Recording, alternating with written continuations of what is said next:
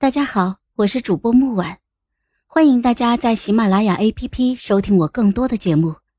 今天我们带来的故事叫《孤女为帝》第二集。就在当日，他带着收拾的细软以及奴仆若干，大张旗鼓的就离开了紫薇皇城。那时我站在城楼上，看着缓缓驶离的马车。终于忍不住放声哭了出来。最后还是惠太妃拉着我的手带我离开了城楼。她说：“哎，小郡主，皇太后这是想保全你。她此去白马寺，名为为国祈福，实则是被迫远离皇城。一路上凶多吉少，不是不想带你。”皇太后与郑太后争斗多年，如今落败了，当众打你，那也是不想你被她牵连，并不是真的生你的气呀。他的声音很温柔，解释的也很有耐心，就像是以前的皇祖母。我再也控制不住了，扑进了他的怀里，痛哭流涕。多谢太妃点拨。惠太妃原是皇祖父封的惠妃，属于我皇祖母那一派。她原本也想陪皇祖母前往白马寺，但是她还有十一皇叔。十一皇叔今年十三岁，还未到出宫封王建府的年纪。虽然四皇叔现在不杀他，但不代表他以后的日子能好过。惠太妃留下来。也是想能继续照顾十一皇叔，故而皇祖母理解他，不允他跟随。皇祖母离去之后，从今以后只有我们三人在这宫里互相依靠。但是皇祖母一走，我又被四皇叔传唤到了书房。彼时他正与一众反叛军商量着明日的登基大典。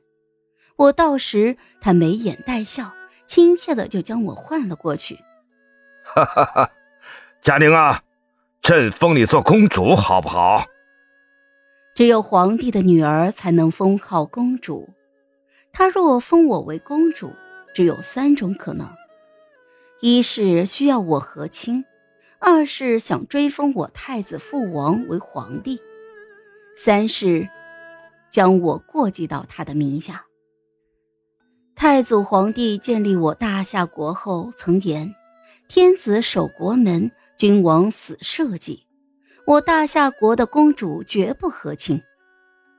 如今四皇叔的皇位还没坐稳，怎么可能再去违反太祖的遗训？所以他想封我为公主，不可能是因为和亲。既然不可能是和亲，那也不可能是将我过继。太子父王本就只有我一个女儿，若我再过继，太子父王身后就真的是无人供奉香火了。别说朝臣，天下文人都要将四皇叔给骂死。所以，那就只剩下追封我太子父王为皇帝了。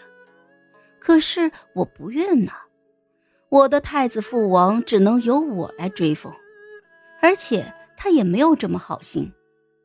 我知道他的想法，我是皇祖父最疼爱的孙辈，真正的皇祖父最后见过的人，只一个讨喜做伪证还不够，若再加上我，他的皇位则能够更加稳一些。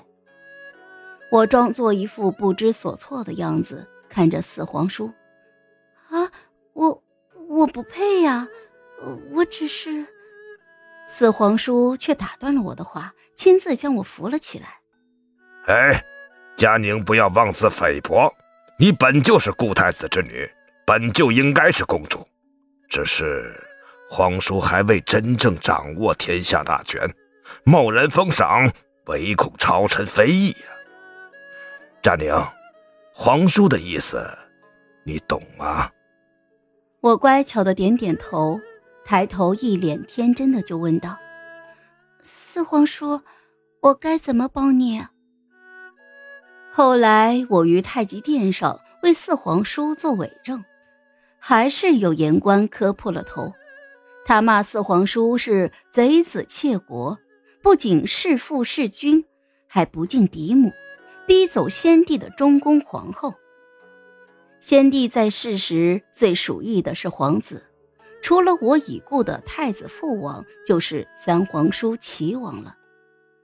但是。现在太子父王已故，先帝突然驾崩，三皇叔齐王也被囚禁于宗人府。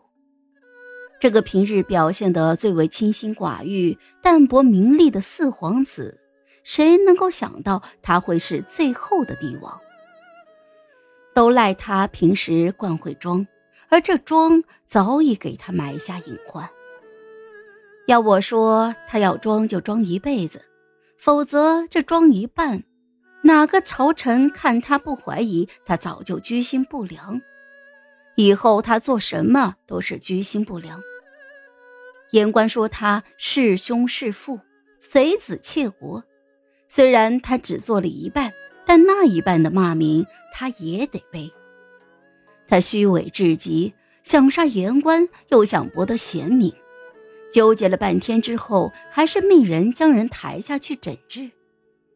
他这皇帝当的是真憋屈呀！要怪就怪他一直模仿我太子父王的贤德，想要收拢人心。可是他的野心太盛，学其行却学不了其心。此时又有头铁的御史进言，提议追义姑太子为帝。这本就是昨日皇叔答应我的，如今御史一进言，他却不愿了，因为他曾经有多敬仰他那贤德的皇兄，如今就有多厌恶。谁愿意一直追着别人的影子？谁愿意一直被人压着一头呢？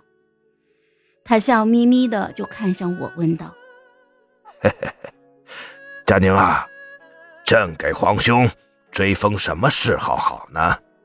我连忙跪下，啊，请陛下收回成命。太子父王向来不在乎这些虚名，只要活着的人好，太子父王就满足了。嗯，活着的人好。哎，既然佳宁不愿，那此事便容后再议吧。御史听罢，差点用眼珠子瞪死我。一直不停的骂我，不忠不孝，反贼走狗。好了，本集故事就到这儿，我们下集见，记得订阅和点赞哦。